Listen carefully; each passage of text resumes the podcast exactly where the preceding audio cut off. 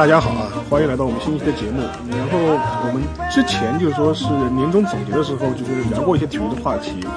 然后今年呢，我们聊的就是非常嗨啊，这个不过瘾，还想继续接着接接着聊啊。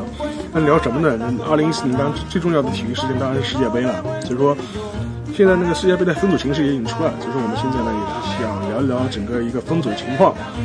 对，通过我们一些资深球迷和一些伪球迷，还有一些不是球迷的人在分析。能够看看，能贡献出一些我们的想法呢，也是就是供供大家一个一个参考。当然，最后结果如何嘛，很简单，就是等到世界杯开幕那一天就能验证了。好，先介绍一下我们这次的来宾啊。第一位呢，就是说是我们的那个到里斯本看海，还是还是豆瓣名人对吧？以前是，现在是，将来还会是。然后谢谢主持人。啊，对。然后，然后第二位呢是呃，我们之前也参与过我们节目讨论的，就是 Alex，呃，就是我听过那期节目的。朋友们应该知道，他是那个那个我们红呃红魔的疯狂粉丝啊，曼曼城的疯疯狂粉丝，曼联啊不不曼联的疯狂粉丝啊，不好意思 不好意思，这个这我把潜意识我把潜意识说出来了，然后 好，也请大家打打个招呼吧。好，大家好。呃，然后我们还有一位啊，就是从那个呃重病不是他不是他重病之中，呃就是赶来的就参与节目的，呃我们的我们的赵博士。大家好。哎，好的，那既然是聊世界杯分组嘛，我们就一个一个一个一个小组来。第一个小组嘛，就是就是我们的 Group A 啊，就是这个组我们觉得强弱比较鲜明啊，主要是巴西了，有巴西、墨西哥、喀麦隆和克罗地亚。然后我不知道你你们三位就是怎么看这个小组形势？因为我觉得个人觉得应该比较明朗吧，这个小组。呃，我觉得呃这个组巴西肯定是第一了，从实力再加上东道主，然后呢无非就是。我个人觉得这两年，我觉得喀麦隆的状态不是不如往届。我觉得总体来看，还是墨西哥跟克罗地亚争一个第二。但是墨西哥预选赛打得非常糟糕，非常糟糕，对，非常糟糕。但是呢，这个队他实际上是底蕴还在，他多年的打法是非常传承，很有传承，然后很有一致，对对对。所以不排除他能够，他能够对克罗地亚形成一点威胁。嗯，但总体我觉得还是克罗地亚好，而且他的。这个莫德里奇和那个和那个前锋，拜仁的那个曼朱基曼朱基奇两个人的状态非常非常赞。反过来说，就是你觉得，当然这届是在巴西举行了，你觉得巴西能走多能走多远呢？你这，我觉得巴西至少杀入决赛，至少是四强吧，至少是。我觉得巴西是提前预定决赛席位。嗯。但是巴西呢，就是这，当然我听到过一种说法，就是巴西有个问题，就是说是就是内马尔非常强了，不不容毋庸置疑的，尤其他这次去了那个西甲之后表现也非常好。但有一个问题就是说，他们说，就巴西的问题就是内马尔好像过过强了，嗯，就是整根整他整个整体实际之中会有一个就不和不协调的一个问题，就是很当时有个例子就是说，如果到到了最后一个关键球，最简单的方法就是传内马尔，嗯，如果你不传，人家会说你这球应该交给内马尔处理，嗯。但是问题是，就是内马尔是在这届中能够发挥到什么样的程度呢？嗯，你觉得呢？我觉得这这这届里边有几个这种类似的队，就是单明星加一帮民工。就葡萄牙了，巴西来说，他民工的工作能力比像葡萄牙这种队要强 一点，对对，相对依赖性也弱一些。我我我倒是觉得，我我我我觉得巴西整体的实力啊，如果说一个名加一个民工，我觉得他的民工还是。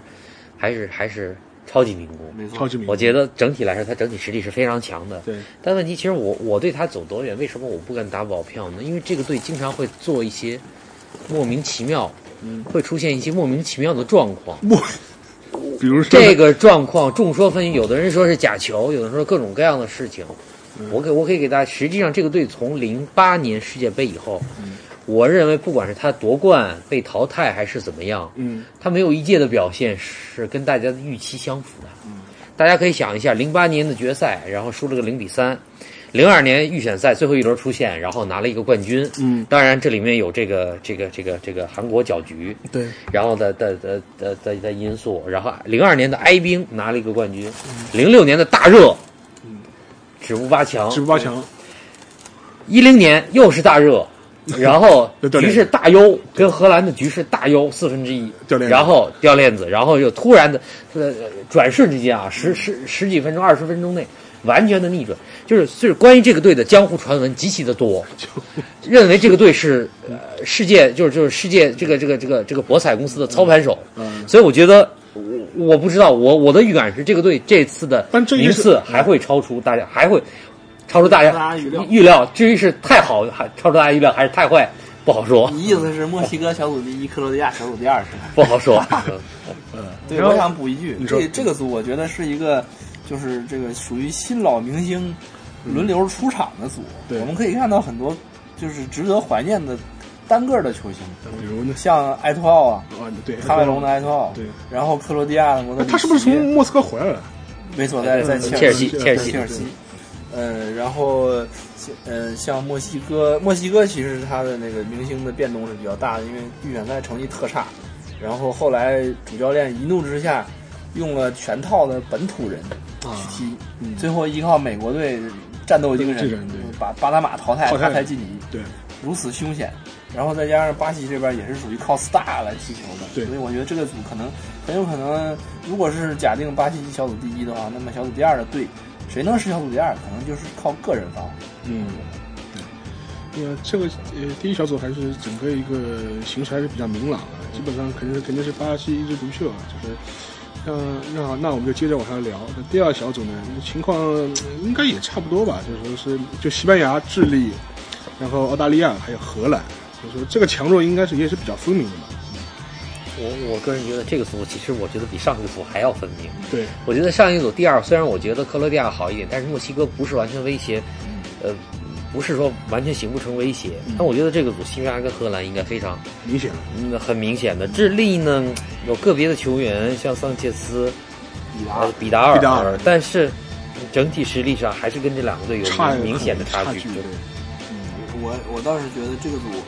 嗯，很有可能智利会给荷兰和西班牙造成非常大的麻烦，是吗？澳大利亚我们就算了，嗯，这个如果是假定智利打澳大利亚非常从容的话，那么在他有三分在手的情况下，嗯，智利跟荷兰和跟西班牙打法又有一定相似之处，因为它快，有速度，冲击性又强。完全有可能从两个传统豪门身上拿到更多的分数，所以我非常怀疑，有可能如果是世界杯先出个冷门的话，很可能就是智利淘汰两支这个传统豪门之一。嗯嗯，但是如果说我们迷信一点啊，那我觉得还是西班牙第一，荷兰第二。但是你觉得荷兰现在状态好吗？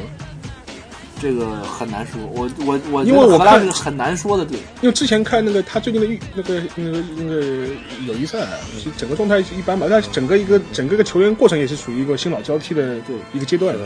是的，荷兰呢是这样的，就是说，呃，刚才刚才我们刚才那个组没有说赛程啊，那个组赛程巴西第一轮打克罗地亚，对，所以其实其实其实就实际上是墨西哥给墨西哥的这个逆袭，对，有有有一定的变。其实这个组也有这个情况，就是第一轮。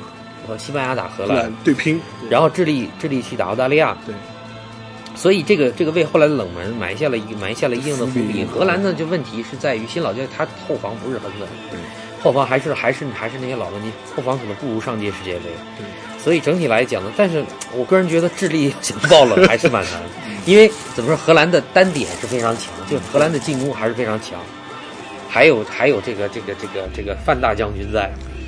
所以这个呃还是还是很强，所以小组赛最后一轮智利打荷兰，对对，所以最后一轮可能智利打荷兰是一个关键的关键的比赛。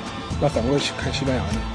嗯，我觉得今年西班牙算是个中签，中嗯，就是不能算差签，是因为呃，毕竟小组里边嗯刨去另外两个队相对都是下一档次。对，智利虽然不弱，而且也挺厉害，但是西班牙跟智利素来就是有优势，心理上也有优势，打法也像。而且赛程也不错，嗯，包括有人分析，好像是就是后勤这一块也挺有利，不会飞行很远，嗯啊。但是小组出现以后，跟巴西那个组，嗯，就是早晚肯定要碰，然后跟呃，应该是在呃下半区的情况，嗯，在八分之一的时候就会遇到强敌，嗯。那你觉得？那你觉得这？那你觉得这西班牙是属于西班牙王朝的最后荣光吗？呃，我们这些资深的西班牙球迷都认为，我们能 能看能踢成啥样就算啥样，因为之前我我们已经够本了，就我们幸福了很多年。OK，呃，好的，那这个小组因为比较分明嘛，后面的小组我觉得还是有些看点的，就分别是那个就是 Group C，然后是哥伦比亚，然后是那个科特迪瓦、日本还有希腊。因为这个小组从我个人角度来说，我我是很关注日本队啊，因为因为我我其实我以以往几届世界杯我都是比较关注日本队的情况，因为我觉得他可能是现在亚洲亚洲球队中有可能走得最远的一支球队，而且综合实力现在也是最强的。然后我不知道大家有没有看过，就是说是之前就是就是就是上两个礼拜的那个国际友谊赛，当时我看两场的日本队比赛我都看了，第一场是日本队对荷兰，然后第二场是呃呃，然后是日本是对比利时，然后对荷兰那场球是跟荷兰队打打成了个二比二，二比二，呃，当时看了我说我我非常震惊啊，尤尤其他进了第二个球，当时是我印象非常深，就是远藤保人从后场开始往前吊一个点，然后再开始进，这么然后香川和那个就是那个前那个本田圭佑，然后前场一对眼花缭乱的配合打进那个球，当时看完之后下巴都快掉下来了，就是真的是这样，就是你很难想象这是是亚洲球队打出的配合和那个这种进球的这种方式，你从来没想到会有一支亚洲球队能能进化到这种程度，所以说我个人会比较比较看好，或者我希望就是亚洲队呃这个亚洲队中日本能够走得更远。就是我不知道你两位啊，还有我们的赵博士怎么看啊？我我个人觉得这组这组其实我也挺关注，我觉得我觉得亚洲队可能多年呃有很很多届世界杯可能很难拿到小组第一了，我觉得日本很有这个机会。对，赛程不错，日本唯一这组唯一的麻烦哥伦比亚，他他没有很大的，他赛程是 但我觉得科科特迪瓦也是的，万一被魔兽冲一下，但相对来说，哥伦比亚是是是，他赛程是日本先打科特迪瓦，然后次战希腊，对最后一轮对哥伦比亚，所以我觉得他这个他这个他这个状态，他这个赛程和这个签运都相当不错，所以我觉得他有拿小组第一的机会。机会对呃，然后呢，这个呃小另外一个名额呢，我还是倾向于哥伦比亚。哥伦比亚，呃，哥伦比亚这个这个，呃，这一次世界杯出来的还是还是不错。然后法尔考非常非常，呃，个人能力非常强，所以我觉得，呃，另外一个，我觉得希腊没有没有什么可能。希腊是希腊怎么进正赛的？我觉得希呃希腊是抽签签运不错，抽我个人觉得嗯签运不错。希腊希腊希腊没什么可言，科特迪瓦可能是个变数，可能是个搅局者。所以这个就是我我我我是这么觉得。另外另外很有意思的，由于这个组出现了以后要碰那个死亡死死之组，亡之组对，所以最后一轮可能如果前两轮能够出现，如果日本前两轮能够确保出现，最后一最后一轮可能有一种微妙的心态啊，嗯会观看一下死亡之组的结果。对，然后因为像日本队，它有很大的问题，就是说是它当然现在它整个走技术坚坚定走技术流啊，现在这也是开花结果，但是它有个很重要的软肋，就是它的身体素质是一年不如一年，就是整个就是对抗性，身体对抗性反而是越来越差了。而且你现在看他的他的中后卫软肋就特别明显，还不如当年的那个什么。这个是中是中泽优二，还是那个这还那个什么天龙斗力王那那批那批的那个中中后卫那个那条线，所以说我当时说为什么如果科特迪瓦魔兽万一一旦发飙冲一下的话，我觉得还是有一点威威胁的。我不知道那个李斯本怎么觉得？我觉得这个组和 E 组都 C 组和 E 组非常像，嗯，就是每个队都觉得自己好好像有希望，对，对，每个乐队都觉得我要抓住历史的机遇，历史将选择我成为小组第一。我觉我觉得这个这个真的是，反过来我们就要考虑，应该是嗯无弱旅，对要用这种思维去看这个这个组的形式。对。就是如果这么看的话，我觉得大家最不看好的希腊，反而很可能会让我们大跌眼镜。是的。希腊现在有特别？呃，希腊我觉得他应该是年年都不差，但年年都不是特别好。没有明星，现在有然？后那个以前的核心卡拉古尼斯应该还在，还在队里。老队长状态状态已经不是很好。他们是一直出一些，比如说射手，对，出一些嗯中场的攻什么大将，出这种整体战斗力不差。所以我觉得这个组可能我们会在第一轮之后感到豁然开朗。一个是呃哥伦比亚跟希腊希腊这两个队球风严重不同。对，完全不一样。对，一个是属于直来直去的，一个是属于这种非常细细细到绣花的程度。嗯，而且哥伦比亚赛前一直被认为是很有希望的，对对对，我觉得第一轮可能就能验出真假。对包括日本跟科特迪瓦也是第一轮验出真假，因为到底能不能打得住魔兽？因为就日本队有个问题，很大的问题，如果他在一个就是说是一个比赛环境，就是说呃比较轻松的环境下，他可能会打出他的非常精妙的配合，比巴跟类媲美巴西的这种配合。但是如果身体身体对抗一旦变得非常激烈，然后整个比赛的环境改变之后，是不是还能保持这样的这种状态？我觉得还是要打个问号。赵博士觉得呢？我也同意你这个观点，因为这两届、两三届世界杯看下来，对日本队期待都挺高，结果结果都对，但结果都是高开低走。他一个问题是，就是说刚才你讲那个比赛压力的问题，对，实际上打大赛成绩都不太好，是还不如韩国队。对，还不如韩还不如韩国队。然后第二一点，我觉得日本队始终没解决那个进攻是里面那个中锋的问题，包括热身赛，他完全是要靠前场的团队配合。对，中锋这个问题不解决，就是说如果你这球贴不顺的话，久攻不下，很有可能会导致那个情绪急躁。再一个，本身就是刚才讲的你讲那个身体对抗，我觉得也是个问题。那昨天我看曼联那个比赛，对，香川真司的那个那个身体对抗能力，我觉得踢英超还是不过关。嗯，你这样的话，你去打这个。希腊包括科特迪瓦这种作风比较硬朗的球队，还是会有问题。我这真跟你死磕到底啊！我我插一句啊，他在英超那个被被人一挤就倒，那个在世界杯都犯规，英超是不吹的。所以这个这个就是日本球员在英超吃亏的原因。好家伙。嗯，不，但是但是还有一个问题啊，就是说是你前面讲的那个日本中锋的，我今天听个笑话嘛，说什么把高林借给日本队啊，那那你是不八强？但但是。因为其实像日本队的球风，但是我觉得这个怎么说呢？就是就是呃，有所为有有所为有所不为吧。你既然铁了心走技术流嘛，就说那你只能就是一条路走到黑了。更何况你人种上面，就是你毕竟民民族人种上面还是有一你自己固有的一些问题。除非你真的规划一个什么外国前锋，他现在的荷兰前锋有没有进过来的？哈菲纳尔应该也是国家队成员，嗯，大名单进没有打上主力，嗯，他是属于他，因为他因为感觉他好像个子蛮高的呀，对。但是，但是整体上就是日本队坚持这种打法，他需要他需要中前场完全形成一个整体。对，所以其实上届世界杯他打的是一种无锋阵。对，如果你们记得，对，他上届世界杯打的是靠无锋阵从小组出现了。对，所以我觉得他还会坚持。他的问题呢，就是在压力下，他是不是心不静的话，是不是能打得出来？对，中锋问题、中后卫问题是都都是是问题。但我是觉得本田圭佑的香川身体素质稍差，本田圭佑身体素质尚可。对，所以我觉得。嗯，怎么说呢？就是就是非洲球队，他跟希腊，他跟希腊跟哥伦比亚可能会收一些球。希腊身体很很硬，对。然后哥伦比亚是技术，就是技术也比较比较。他跟南美球队一直不是特别占上风。对。科特迪瓦战术纪律不是很好，我就 没有战术纪律。我对我对非洲球队的战术纪律都不看好。他可能在九十分钟里面，他可能在二十分钟里面，九十分钟里面二三十分钟踢得不错。对。但是全场比赛你让他保持专注力，这是很难的。所以我觉得日本到到跟科特迪瓦，我觉得相对还有些把握。对，但希腊，我是觉得他这些年其实一直是在走下坡路的，所以我觉得不是很看好他。行，好的，我对我多说一句，你说，按照我的预测，这个组就是哥伦比亚应该会拿小组第二，然后下一个组死亡之组乌拉圭会拿小组第一，这样就会出现在世界杯上不是太多见的南美的非巴西阿根廷的对决。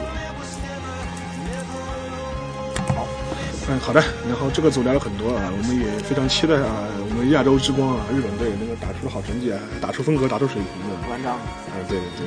然后好好，这是 Group D 啊，那这个组就是公认的死亡之组啊，它名字是 D 啊，果然是死亡之组啊，就说是应该是分别是乌拉圭啊、英格兰、呃、Costa Rica 还有那个意大利啊，大家就觉得怎么看呢？既然是个死亡之组的话，我觉得哥斯达黎加就不说了吧，在这组只能是自认倒霉。对比中国队强。肯定，我觉得只能能到世界杯上去去一趟，说不定能赢一场，潇洒走一回，比较满足。我觉得呢，就是就剩下三个队，呃，意大利是大家相对比较看好的，它的整体实力、它的复兴、它的技术，这些年，呃，特别是零六年以后的这种复兴，新出了一些人，对，然后然后整体打法的一致，意大利队是比较看好的，然后剩下的大家最看衰的肯定肯定是英格兰啊，英格兰被称为欧洲中国队。但是这里面今这一届世界杯呢，有一个就是他的心态终于从一个强队，多少年的强队心态，然后然后打不好，成绩差，对，这届世界杯终于接受了自己是一个弱队，是吗？真的吗？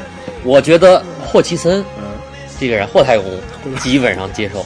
从这一场这几场的热身赛的安排来看，如果说他真的在世界杯上死心塌地接受是一个弱队，为所留。然后记出我我我不知道你们记不记得零二年的英格兰，零二年的英格兰是险些，如果不是有小罗的神来神来之笔，呃，然后助攻，然后吊射西曼的话，其实那场巴西过关是很困难的。零二年这位埃里克森在的就是死守加欧文的反击，欧文赫斯基的反击，反击就是猥琐一高一快，哎，冲，这个所以就是英格兰如果抱定的弱队心态的话，实际上无论是意大利还是乌拉圭，想在他身上拿三分是很困难的，所以这组是非常难说的。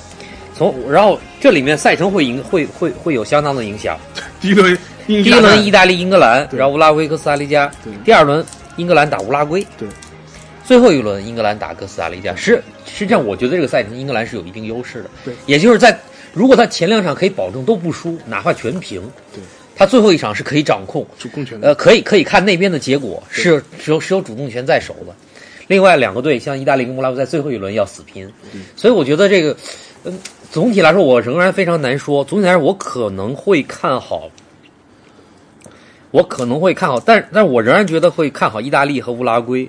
但是我觉得如果英格兰能挤掉的话，可能可以挤掉乌拉圭。嗯啊，是，但是但但但是我们苏牙那最近状态非常好啊。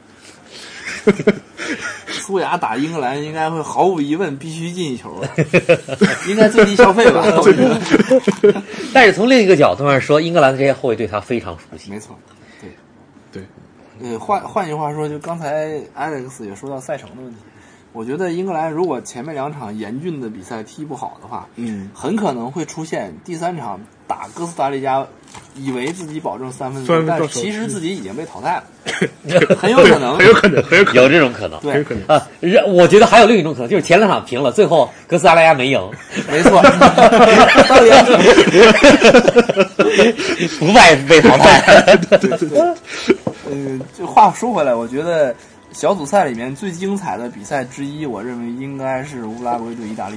对，但是话又说回来，像意大利现在有前锋吗？除了巴神，嗯也没人了，我觉得。巴神也不赖了，巴神不错，巴神在状态好的时候也不错。其实其实意大利，我觉得大家可能关注皮尔洛的状态不好使，他仍然是这个队的核心这个这个非常非常重要的核心。而且我觉得他的比赛，大家看一场少一场，就像哈维一样，这两个、两个这届世界杯我们看了两个大师级的人物。嗯，没错。呃，我认识的意大利球迷都认为自己的球队运气很差，是吗？都认为抽到了差签。嗯我觉得其其实意大利和英格兰某种程度上有相似性，嗯，就是没有自己想象当中的那么那么强那么强的牌面。对。所以我想意大利应该会踢的比较老实和比较务实。啊，另外这个话就是说是，因为前前面讲了意大利和英格兰嘛，那乌拉圭呢？除了苏牙之外，我觉得其实卡瓦尼的能力非常强，是吗？呃，乌拉圭这几届世界杯呢，其实一直是靠他的前锋超强的个人能力。嗯，我不知道你们记不记得那个，就是零六年的时候，乌拉圭当时就靠着三叉戟，对，那个呃苏亚雷斯、弗兰和和卡瓦尼，他现在现在实际上是个人能力很强。然后呢，然后中场呢有一些拦拦截，然后后卫后防后防也还不错，对所以他一直是是是是是这样一个路子。现在，所以他他的成绩严重依赖于这几个就锋线锋线上的两个两个两个大将，所以我觉得，呃，当然现在到那边还有半年，这两个人的伤病也好，状态也好，还还会有一些起伏，所以这个会会严重的影响。但总体来看，我觉得他确实实力是在英格兰之上的。对，那这个小组就是，但从英格兰角度来说，我觉得现在一个很大问题是什么呢？就是这个球队已经没有球星了，就即便是像小贝一样这个级别的这样的人已经没有了，你你你甚至感感觉不到他的进攻端怎么发起。嗯，所以我觉得对对英格兰来说，就是整个一个人员结构上面，就是说完全是属于一个脱节的这种状态。所以说，我觉得像如果他能摆正弱队心态跟你死守，但问题是，我觉得死守的话，你前面讲啊，苏对英格兰后卫对苏亚雷斯比较比较了解，但反过来说，苏亚雷斯也完全不处理这些后卫，对吧？嗯，是，呃，说说这个英格兰，我多说两句。啊其实英格兰这些年的大赛其实成绩不好，就是大家会觉得他没有球星，他的他的人在英超里面严重被高估。我个人觉得其实并其实球星关键看球星怎么定义啊。而且而且你看他的问题你看那批他中场就是那那批人都打多少年了，从兰帕德开始，啊，是是，他最大的问题是，他某一类人、某一类角色球员是特别多是是同质化的。同质化，然后呢，他整个队里面需要他最缺什么呢？缺的永远是缺的，缺的是真正能够组织的，能够梳理进攻的、主导进攻方向的。实际上，如果斯科尔斯不退役，其实上届世界杯斯科尔斯如果答应去的话，嗯。所以仍然你可以看到一个年纪这么大的人，仍然今天能达到斯科尔斯水平的人，没有。英格兰是没有的。之前本来大家对威尔希尔寄予很高的期望，结果可是这个赛季威尔希尔角色转换了，他已经不再是那个不再是那个梳理球的人了。防。守型中。场，对对，不再是梳理球的人，现在又没有。但从另一方面，他某一些同质化的一些一些角色，比如说边路，对。他边路不断层出不穷，两个边后卫、边前卫，对，都不错。然后呢，中后卫，中后卫多少年不断的出一些铁血的中卫，对有进攻能力。那对然后锋线的，呃，高中锋、快马，快马一直是一直都有是。齐全。对，最重要的是缺一个核，他这些年这个问题没解决。对对但是靠这批人，如果霍太还是我说霍太空，就是 真的觉得觉得自己弱队，嗯，OK，然后认头打反击。我觉得我觉得这个队是有一定战斗力的。没错没错，我觉得意大利也是这么想的。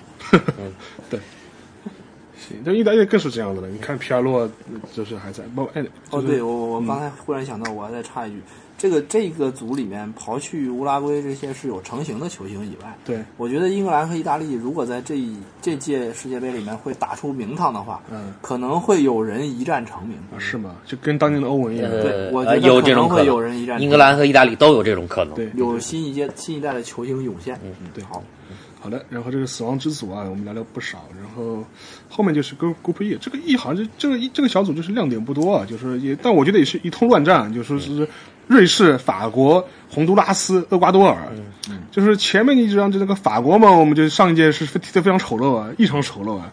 这一届法国能翻盘吗？我觉得也打个问号。说实话，我不觉得这些这些这一今年啊，明年这个法国队会有他多大起色。但但瑞士的这是他世界杯排名非常高啊，很奇怪，也没队里有种子队啊，他为什么排名这么高？友谊赛打得好的，因为在哪？一个是友谊赛的预选赛，预选赛比较稳定。嗯，预选赛比较稳定。这个组呢，我觉得是一个最弱的种子队，是啊也是抽出一个最弱的组。法国法国不作为种子队进入这个组，真的是这真的是极大的运气啊！不是烧高香我觉得是黑手啊。呃，对对对，可以这么理解，法国政客的运作，我觉得，我觉得，我觉得可以这么理解。所以我我我觉得，我觉得这组确实是亮亮点很少了。我觉得相对来说都不，了解，像洪都拉斯，你说是嗯，厄瓜多尔，厄瓜多尔，我觉得他的成绩在南美预选呃很稳定，但是这几届世界杯真正进到决赛圈的话，表现都一般啊表现都都都很一般。所以我相对来说，法国跟瑞士对还是比较比较容易出出现对但是法国的问题在于什么呢？法国的问题在法国的问题在于，他从零六年世界杯以后，他从事实上是从从零二年以后，他这个队从来没有真正团结过。嗯，呃，不断的每一届每一届世界杯、欧洲杯都是他的各种新闻，各种各种不是不是好新闻，对，都是一些这个这个队里闹内讧的这个新闻。所以我觉得这一届我不知道这个情况能不能改变某种情况下改变。对，而事实上就是就是我后来看到一些这个关于这个队的一些回忆，事实上他们全盛时期。世界杯、欧洲杯的时候，他们的黑人球员跟白人球员的的的这个关系非常好，嗯，这个更衣室的更衣室的气氛很非常和融洽。谐这里面，但是从零二年、零四年以后，实际上基本上这个队一直是闹各种各样、各种各样的纠纷，更衣室里面，所以这个就这个就很难说了，所以变数就很多了。所以所以说我觉得对对法国队不要有太高的期待啊，就是说他他能出现，我觉得就已经够本了，你别的你就不要再多想了。瑞士队，我相信他即便能出现，走的也不会太远。嗯，这个小组我觉得亮点不多啊，而且说实话，我们也不是很了解。你说高到洪都拉斯有什么人物？现在我一个都想不出来，你们知道吗？洪德拉斯好像有个在中超的，啊？谁？曾经有曾经在中有那个马丁内斯，他是洪都拉斯的吗？是洪都拉斯，但但是这个这个这届这届国家队也有一个也有一个曾经在中超关那个，是格隆在厄瓜多尔，哦，也有呃这届也有也有一个在中超的，我印象中。嗯，但我但我但我但我记不清名字了，回去可以查一下。好的，这个组就亮点不多组，我们就暂时跳过啊。然后现在进入进入 F 组了，F 组就是这个组就也是强弱鲜明啊，就是我们有我们有阿根廷，有伊朗，然后还有有尼日利亚，还有波黑。哎、这个组的话，这强弱也相相对来说是比较分明的，大概能够抢抢第抢抢第二名。然后阿根廷的话，我觉得没没什么好多养，小组出线是肯定是没有什么没有什么问题的。就是说，但阿根廷呢，我个人的想法就是说，还是一个问题，就是说是就是除了梅西之外，谁能跟梅西配啊？这这是对阿根廷来说是一个是一个问题，真的。然后至于我个人觉得伊朗，伊朗我伊朗我伊伊朗我最近关注比较少，完就完全不了解。然后当然波黑的话，预选赛打得非常猛啊，就是打得非常猛，这是让我比较意外的。但是他总体来说，我觉得实力还是有限吧。但尼日利亚现在有谁呢？我是完全不了解。这个组我个人觉得，甚至还不如法国那个组有意思。对，嗯，因为这个组太明显廷以外嗯，就是这个波黑好一点，波波黑好一点。黑稍波黑明显我我我是波黑可能明显好一点。对对，尼日利亚和伊朗这个，我就觉得他们可能没有什么太多想法了。呃，呃，可能这个小组赛会作为阿根廷队的一种练兵啊演练。演练啊，对，我们可以看看阿圭罗呀、梅西他们到底能踢出什么花出来。对，嗯，波黑，我觉得他们应该是希望，不会有谁啊？谁呃，我一下就中超球员米西莫维奇，哦，对对对核心，贵州人和队长，对，说明中超水平不低。他不是德国人吗？他是波黑人，他是德德甲踢过球。哦，OK 没错没错。我我们我们应该现在还可以期望一下。队长，队长啊哎，我我插一句，那个那个约维利奇是约维利奇是是黑不是波黑的，他是黑塞山尔维亚的吧，哦黑山。黑山哦。塞尔亚。塞尔维亚的吧。对，然后很像当年看那个冈波斯效力的巴拉圭一样。那你们呃看一下波黑，对，让你们，那你们觉得这次阿根阿根廷的状况能走多远？我觉得冠军梅西，没 我依然觉得是。因为是在巴西举办嘛，所以关心梅西呃，我不光是这个，是实际上他头重脚轻的问题没有解决，没举的，对，到现在为止他中后场的问题仍然非常，他的他的后卫线不是很靠谱，然后中后场的仍然锋线囤积了一一把好手，一把好牌，但是呃都不知道上谁。但是还有还有一个问题就是说，像阿根廷的话，好像一直就说是有这个问题，他的中后场整个节奏也是比较慢的。我一直觉得跟他跟他锋线是完全是两两个档位，就是速度上速度上是两个档位，就是说是。是的，哎，当年你看到就是阿根廷的中后场球员，其实去欧洲混的，其实没有也没谁能混出来。呃，在全盛时期，在零四年以前，其实他的中后场啊贝隆啊出色的非常多，后腰、前腰、中后卫边、后卫都有很好的人。但是自从这个梅西横空出世以后，后面全没了。哦，就是就是完全是断了完全是断档。他的中后场的这种，当年的那个国米的那个铁血队长萨内利非常非常赞的边后卫。所以我觉得这些年实际上，实际上他的中后场仍然仍然不是很不是很不是很让人放心的。对。呃，我是觉得阿根廷这届应该可以看一看，对，因为他呃整体的问题比上一届要轻，就是呃梅西和阿圭罗这批人，对，他们打的时间也有一些了，然后呃加上现在包括教练在内也比较务实，但梅西的伤势是个问号。对，这个是个问号，对嗯，所以我还是像刚才说的那样，我觉得小组赛能能够看出来阿根廷的状态。对，嗯好的，然后是下面下面一个小组的话，就是说我觉得强弱也是比较分明的。这个更加分明了。是德国、葡萄牙，然后加纳还有美国啊。然后我们知道，我们我们的赵博士是是隐藏的葡萄牙球迷，你你觉得葡萄牙这次能走多远？我觉得 进入八强吧，我还是比较看好葡萄牙队，嗯，因为从整个世界杯预选赛的过程来看，他虽然前面发挥几场不太好，但后面的比赛整个的那个队伍的整个他的协调能力，特别最后打附加赛这样一个抗压能力，嗯，都表现出来是一支欧洲强队，而且他前中后场实力还是比较均衡。啊是吗？对，我觉得没有什么明显的短板。现在唯是但是没有前锋啊。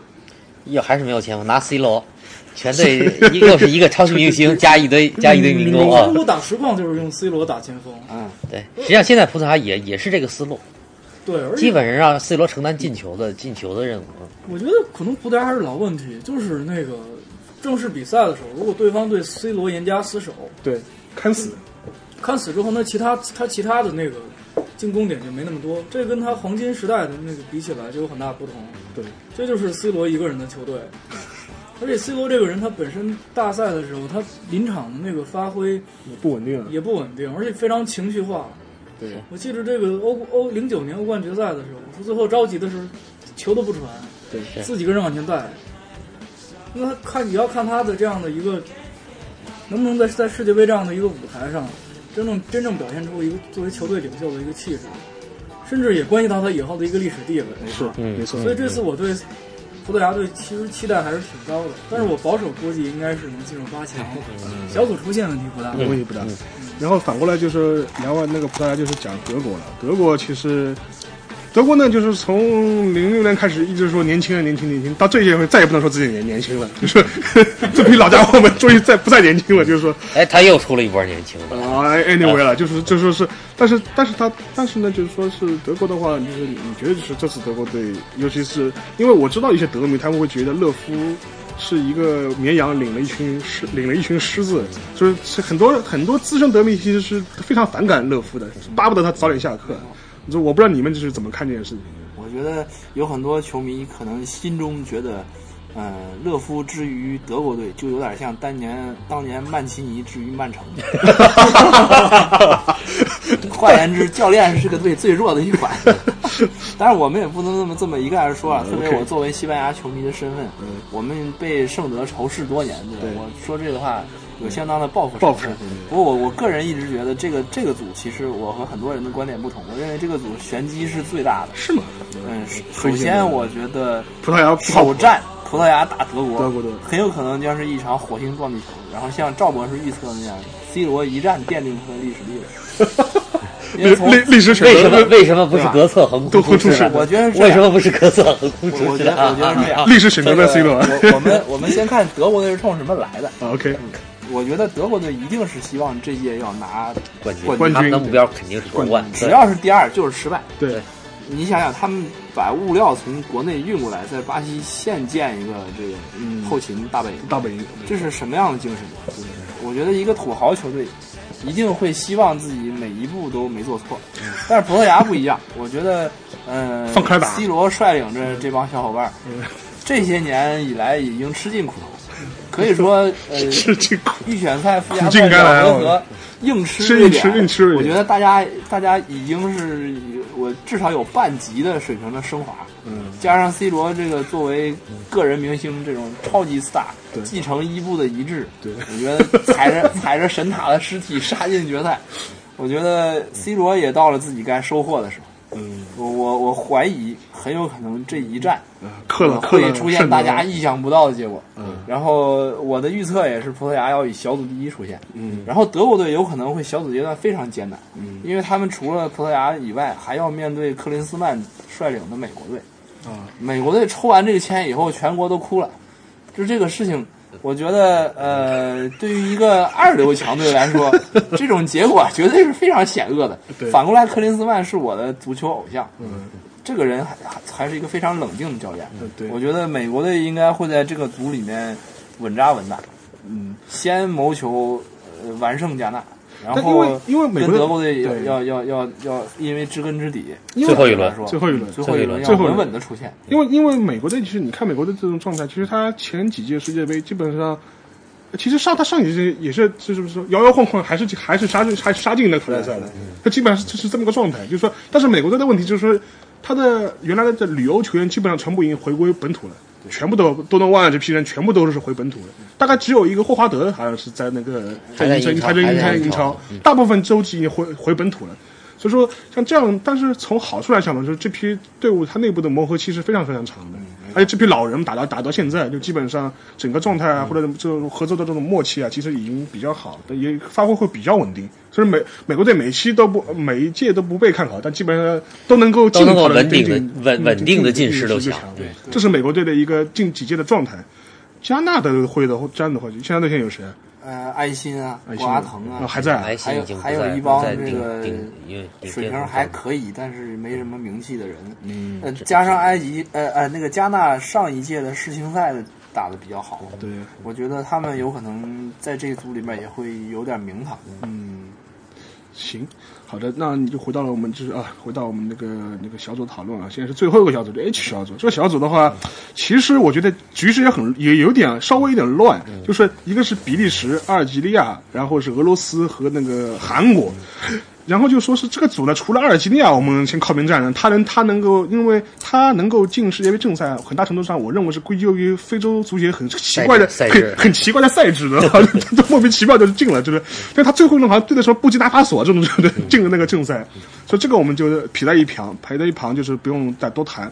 又讲另外三个队，其实比利时的话，当红炸子鸡啊，就是属于这种。你看他现在他整个一个阵容拉出来，就是属于说一手好牌了吧，而且就属于这种觉得是个准豪准豪门的这样的一个每一年的每一届世界杯都会有一支看似之前默，默无闻的二流球队，被大家认为是大热的这个准一流。对。这一届就是比利时，然后他这批就是妖人当这都已经锻炼成才了，但是，呃，但是呢，其实我觉得，其实韩国和日本呢，就说是其实也没有大家想象中的这么不堪一击，或者是跟尤其相对于跟比利时的话，第一个就是说是现在现在的俄罗斯，俄罗斯现在的现在的主教练，其实你看看就很没有就卡佩罗对吧？其实。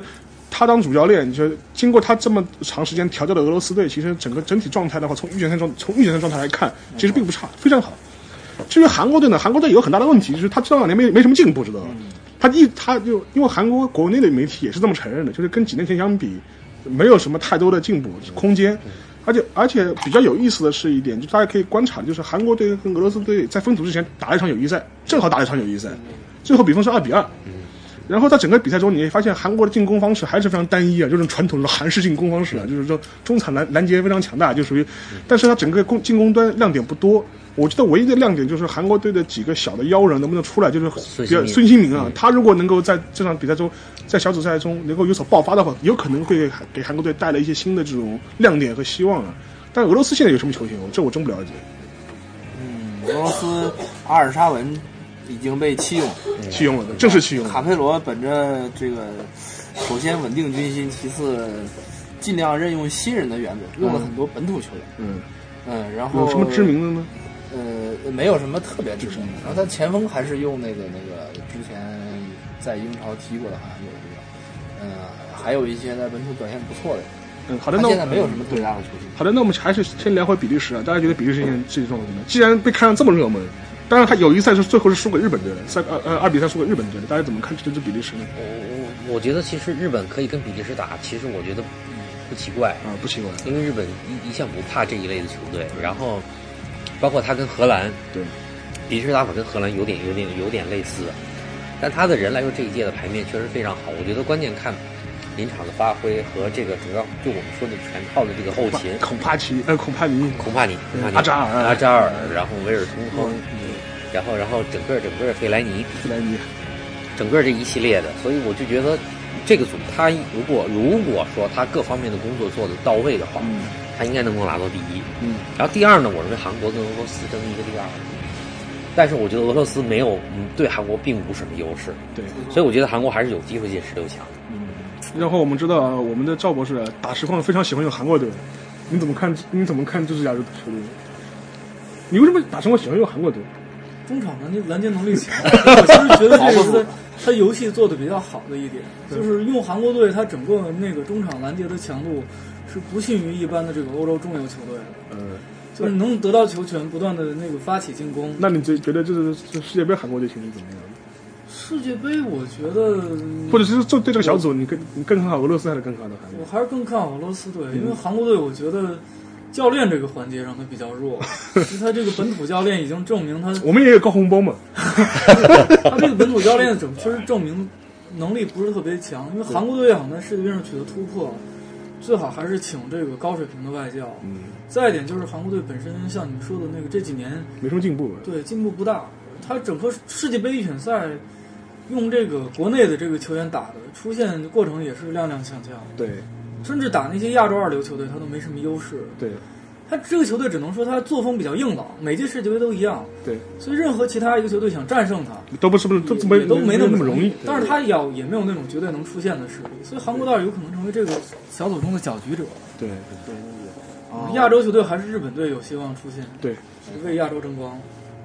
这组我觉得韩国队应该本着潇洒走一回的心态去比赛，对兴许能进十六强。对没准还能偷个小组第二进去。嗯，呃，我相对来说这个组我更看好俄罗斯走得远，对但是我认为比利时很可能会拿到小组第一。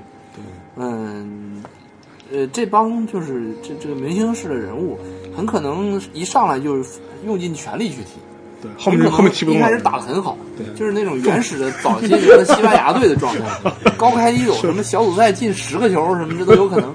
然后淘汰赛的时候，立马就败给对面小组第二，对这种事情都很有可能。对。面小组第二不是葡萄牙就是德国。德国没错，基本打不过。基本打不过，是基本打。呃，我觉得跟德国不能，但我觉得跟葡萄牙有的打。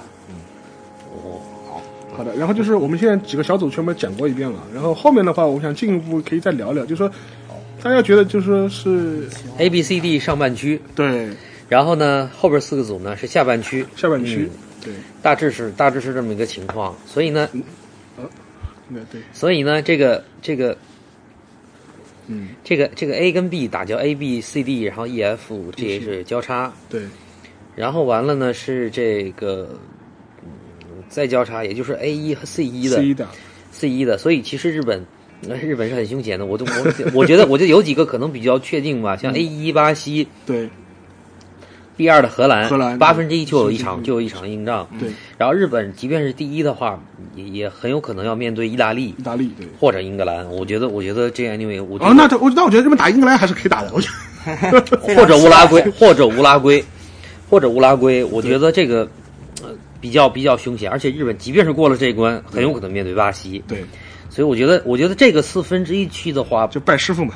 呃，巴西出来应该没什么应该问题不是太大，有 A 一这个位置，对。然后再看这另这个上半区的另外一个四分之一区。对，，然后我们呃这个法国是法国。法国混的把握比较大，法国，然后呃法国那一组的话，法国是以这个呃 E 一啊 E 一这个 E 一这个位置，对，然后 E 一呃 F 二 F 二呃波黑应该可能性很大，大，对。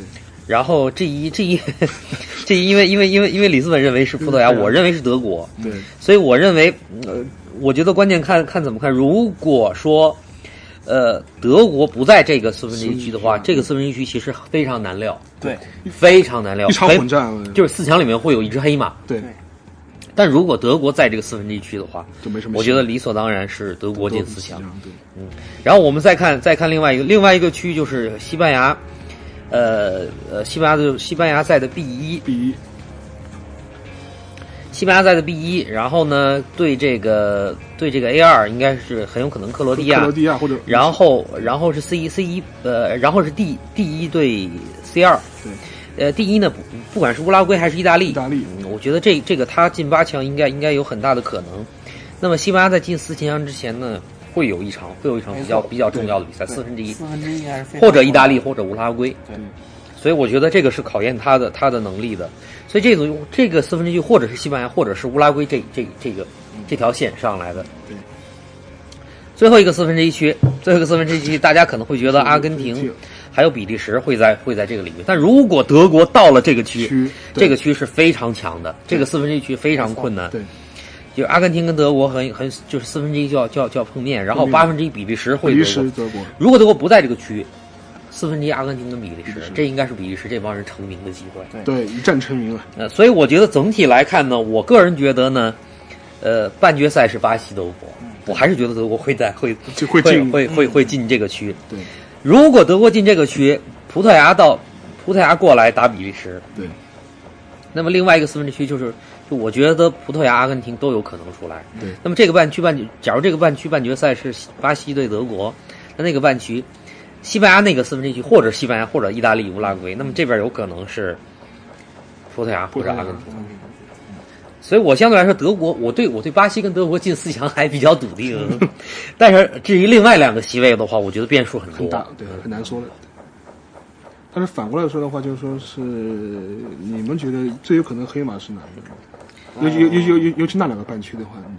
我觉得那两个半区我是先挑黑马的，嗯，我是这样，我是首先觉得我西能能夺冠作为设想，然后我再挑我的我认为的黑马是俄罗斯，嗯我把他们保送到相应的位置，然后我反过来推，嗯嗯嗯我是觉得，呃，一个是巴西对荷兰这一场嗯嗯，会首先对东道主进有一个严峻的严酷的考验，是的，是的，是的，嗯，然后是关于意大利怎么往八强和四强里边去，去对这个很有意思。要么是跟西班牙再来这个老朋友再有一场会战，我觉得双方球迷都非常期待，特别是意大利球迷绝对是想报欧洲杯一箭之仇。对，但是我觉得他们不一定能往这半区走。嗯嗯呃，反过来，如果对西班牙球迷来说，如果跟乌拉圭打，也应该是非常值得期待的一场。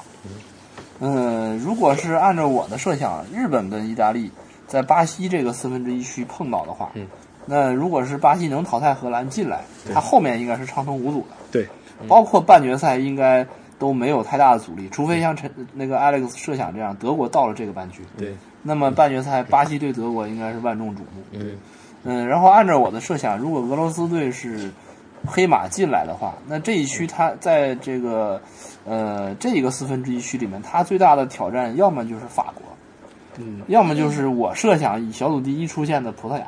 嗯所以这个这个区可能是四个四分之一区里面在传统的意义上不是那么强的激烈，但是变数很大。对嗯对，这个我确实这么认为。另外，阿根廷这一面，我觉得他是占有统治地位的，是所以其他三个队要么就是就靠边站了陪衬对啊。嗯可能不管比利时也好，还是还是俄罗斯也好，谁风骚到哪里，也就是止步八分之一了，对，差不多就是这么个思路。行，嗯。呃，另外，另外，另外，如如果让我说黑马的话，其实比利时如果打得好，算不上黑马，他不是黑马，他绝对不是黑马，他已经是热门球队了。几乎几乎是半拉热门。对，我个人觉得黑马有一个就是就是一个说的葡萄牙，嗯，因为葡萄牙其实葡萄牙是黑马吗？可能葡萄牙球迷不同意啊，但我觉得这样从他的预选赛打，他基本上是一个人的球队，基本上是 C 罗一个人的球队。你认为吗？他如果打到四强，我觉得这应该是这应该是高于他的预期的。嗯，我我个人觉得葡萄牙还有一个队葡萄是牙葡萄牙球迷是这样预期的吗？葡萄牙大赛成绩不差呀，我们也进过世界杯四强。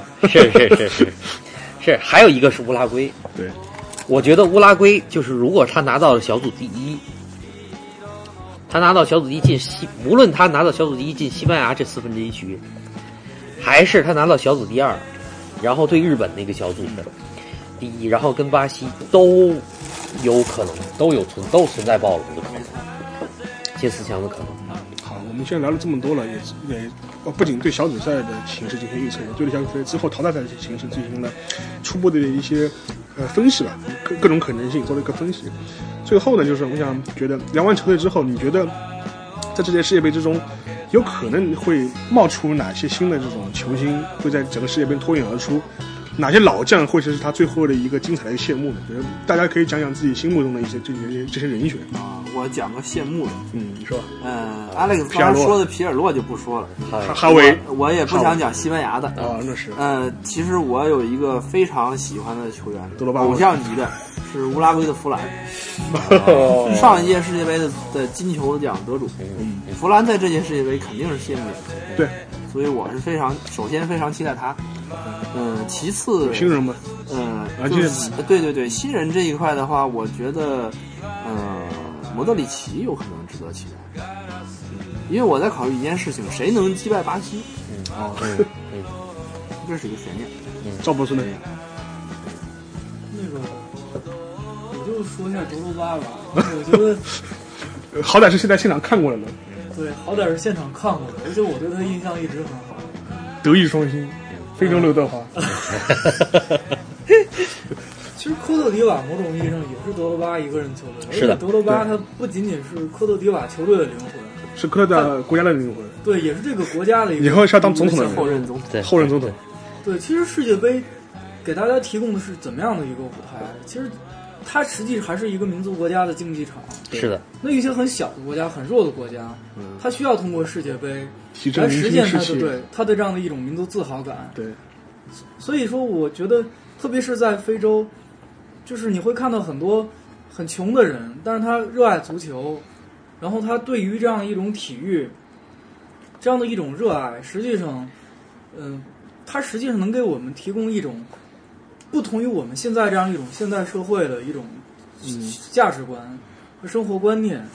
所以，特别是非洲那些穷人，他需要这种英雄。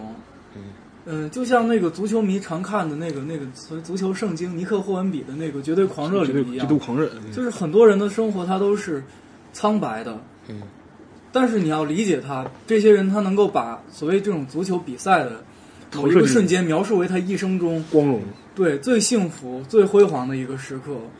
而德罗巴对于科特迪瓦，甚至对于整个非洲来说，嗯他就有可能是这样一个英雄。所以我希望德罗巴能够像这个一二零这个，就上一届二零一零年世界杯那个主题词一样，就踢出传奇。嗯因为我我是觉得我们是完全因为中国队进不了世界杯，我我我们这种感受实际上完全是一个旁观者。如果你要看到整个这个现在当今这个世界经济与政治的发展这样一个态势的时候，你会发现非洲这种地区还是特别需要我们的关注。嗯，然后非洲人他的生活也需要我们的理解，所以我是希望那个包括这样一些国家，他能够从这个世界杯中，这些国家的人他能够从世界杯中得到这种欢乐。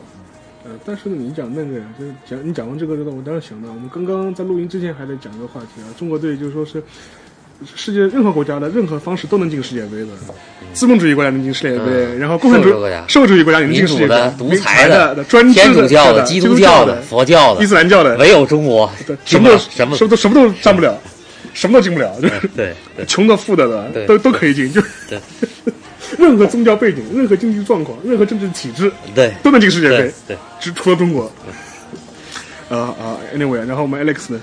呃，我我个人觉得，就是我们谢幕演出，我比较就关注几个中场大师。刚才我提到皮尔洛、哈维，然后关于有一战成名，我就是一战成名的新人，对，我倒看好刚才的是 英格兰可能会出现出现这样的人，还有一个就是德国队的那几个，特别是多特系的那几个人，我觉得我觉得就格策，我还我还是把他认为多特系，还有罗伊斯，我觉得多特系的那罗伊斯非常强。呃，你看那，你看上上上次欧欧冠，我觉得，我觉得他们他们到了一个是可能之前就是说全世界还未必不是特别关注多特蒙德，未必特别了解他们，但我觉得呃应该会出来。实际上，实际上这个我为什么特别看好德国？这一届的德国真正是兵强马壮。对，前几届还是个别可能几个人的实力还不错，然后然后整个全队团队后勤工作做得好，但这一届真的是兵强马壮。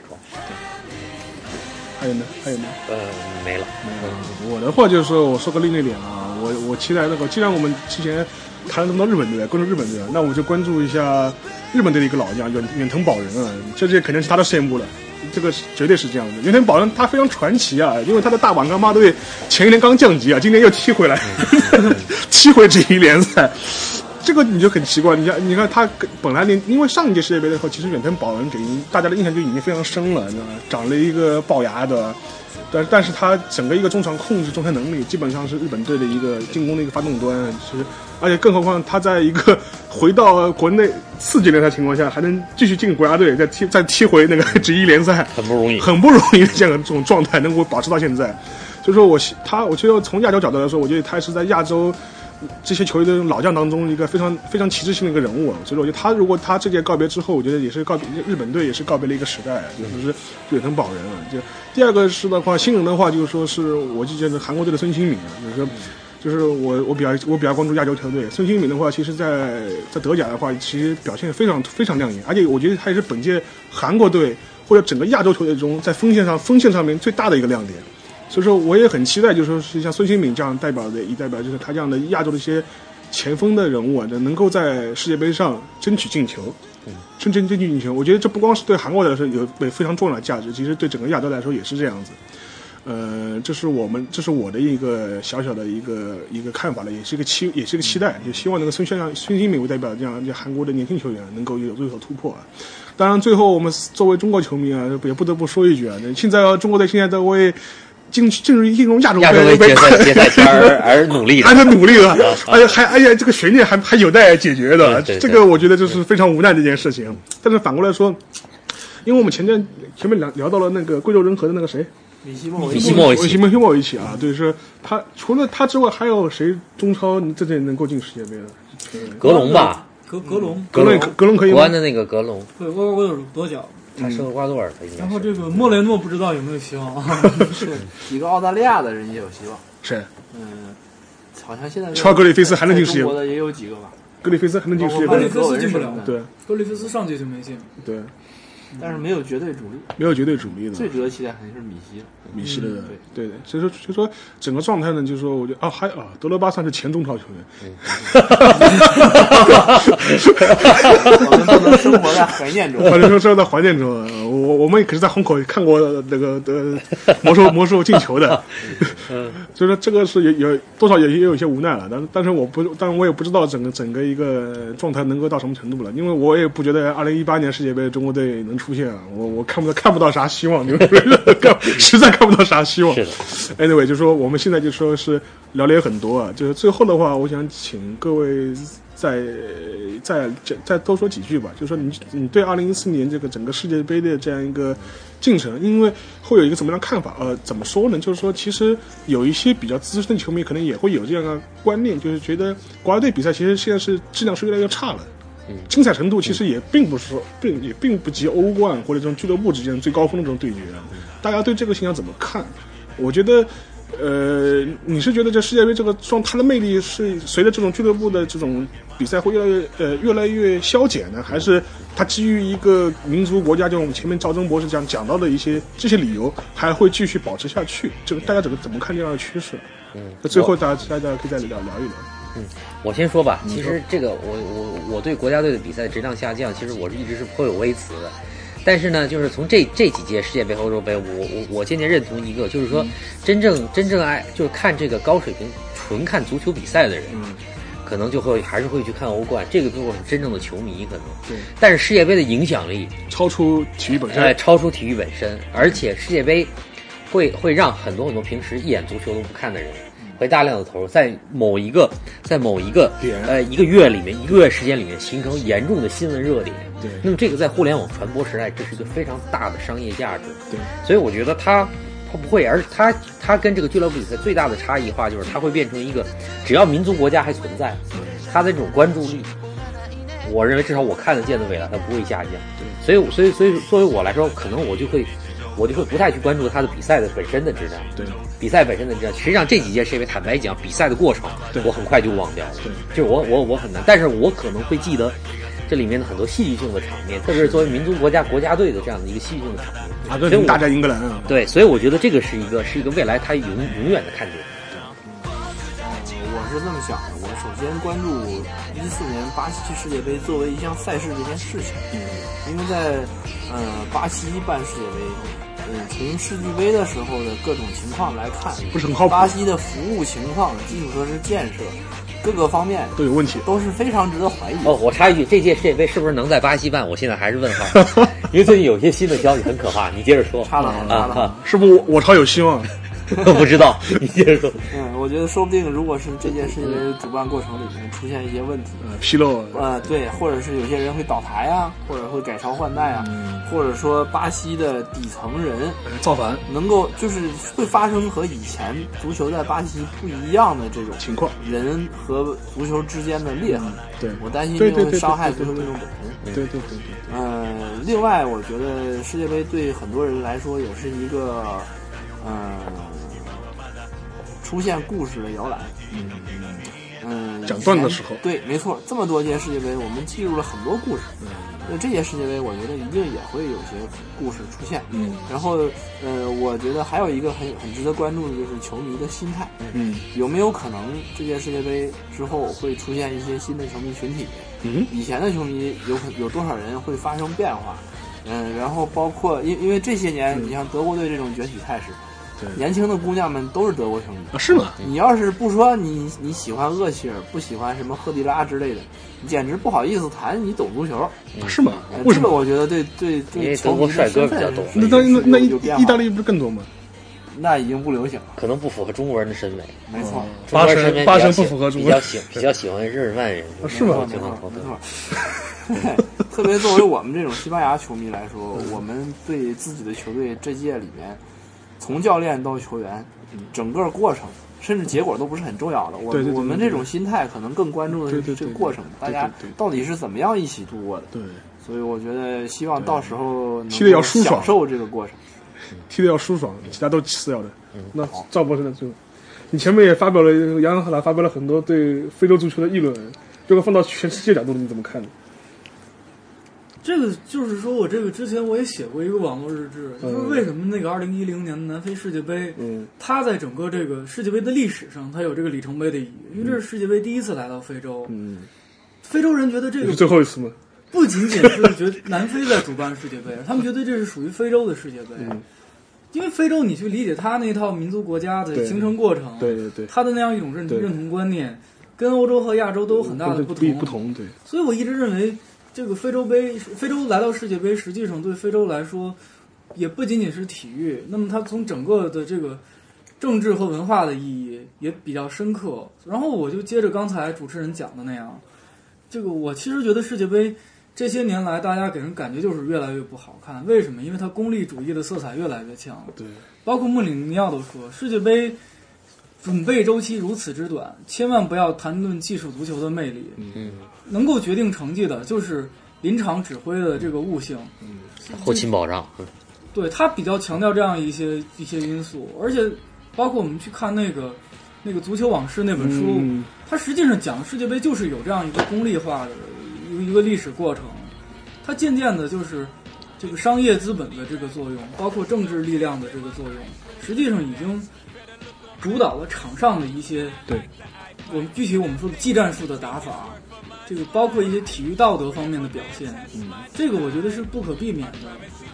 那么世界杯本身来讲，呃，它还是我就刚才讲，就是说为那些所落后地区，它提这个地区和国家的这个人，他提供了一个享受足球的机会。这个也不仅不仅仅说能够去参与世界杯的这样一些国家和地区，包括那些没有机会参与世界杯的比，如我们，呃，也有比比如一些，当时说一个政治上比较敏感的，就是那个纪录片《高山上的世界杯》啊，对对对，讲的是流亡的那个西藏人。对对对，对，所以说我我我我我知道这个中国足球跟足球是两码事儿，但是我作为一个这 中国人，我是非常希望中国就对还能再进一次世界杯的。对，因为这这个呃，韩乔生老师不是曾经说是采访韩日世界杯的时候，说韩国第一场二比零战胜波兰，他从那个这个体育中心出来的时候，连辆车都打不到，后来好不容易打到一辆车，那个整个司机泪流满面，然后整个韩国都在狂欢，对然后他也就哭了，他说我们中国队什么时候能有这样的一个时刻，为我们这个国家，为五十六个民族也提供这样一个狂欢的机会啊。但是我插你一句啊，我觉得很奇怪，我问过很多韩国人，他们说平他们平时根本不看足球，只有只有韩国家队只有韩国国家队比赛的时候，他们才会去看足球。就是 anyway，好，你所以说我觉得这个事情怎么说呢？我觉得呃，你前面讲中国人什么时候有这么一刻啊？我知道我们我我我们总书记其实他也不是说人生有三个愿望嘛，就中国足球，主办届世界杯，进入世界杯，夺得世界杯。我就你主办届世界杯，你就能进入世界杯的。前面两个愿望，我觉得最后一个愿望有点难，有点难，我觉得这个是，我觉得这个比我们实现四个现代化还还要难，比中国梦还要难。对，也许未来会把这个写成中国梦的一部分。对我觉得我们应该像那个日本足球的明治维新那样，就是一步一个脚印，不能急功近利。包括这个国家，我觉得做其他的事情也一样，对，一定要从基础做起，而且要有这样一个心态沉潜下来。不，但是其实日本的话，就是很明显是这样的例子，就说是，呃，你看那个那个呃日本足球明治维新当中，他序言，那冈田武史他写过一个序言前言部分，他写的他就是讲非常有意思，他说日本足球为什么要坚持走技术化路线？嗯他说为什么呢？他说很大的原因是因为我们身体素质最好的球员，哎，年轻的球员都被挑去打棒球了。他说，他说基本上就是，他说是这样的，是这么一个状况。就是说，就是这也导致了他为什么当时会选择走技术路线，坚持走技术路线。但是，呃，你我我们小时候看那个足球小将的时候，当时日本队嗯大空翼对吧？云达祖斯、车鲁士、啊阿仙奴，你就当时觉得是日本人在在在意淫嘛？就是怎么可能？就是说日本球员对，怎么日本球员怎么可能进入世界豪门呢？但是你发现你完完全成真了，就对二十年完全成真了。就是如果你再给日本足球二十年，会怎么说会怎么样？我觉得也很难说。对。对，anyway 了，反正就再讲回我们前后面的最后的话题啊，就是说你这世界杯整个一个走向，从我角度来说，的确是日本世界杯其实根本就不是一个体育，其实呃不是一个体育的一个盛会，更多是一个民族国家的盛会，甚至它它的民，我甚至我觉得世界杯上它的这种民族国家的这种政治这种符号的意义，甚至比奥运会还要、哎。还还要鲜明，大于奥运还要鲜明，大于奥运还要鲜明，对，所以说，我觉得在一个现在政治的环境中，政治这个背景环境中呢，我觉得，呃，世界杯的魅力肯定还是会有，而且会吸引更多从来不看足球的人去看足是看足球。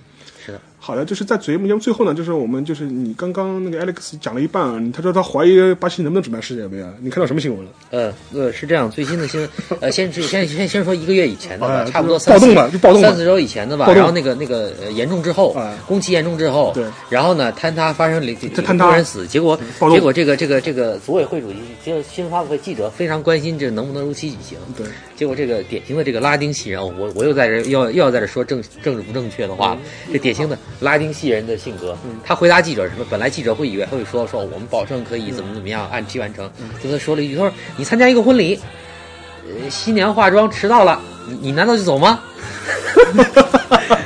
婚礼就不办了吗？大家都会等新娘的。这结果就在这话音话音落后两周呢，结果前两天呢，巴西的又又又发生了事故，事故啊，场馆这又发生了事严重的滞后，拉丁系人的不靠谱，他现在政局的不稳，然后不这点这点断有可能的抗议，所以我所以我觉得未来的半年会有一些变数，啊，对对对这这这这点比我比我还差远了。就是我他基本的斗法大工程也是干办完之后 再说的。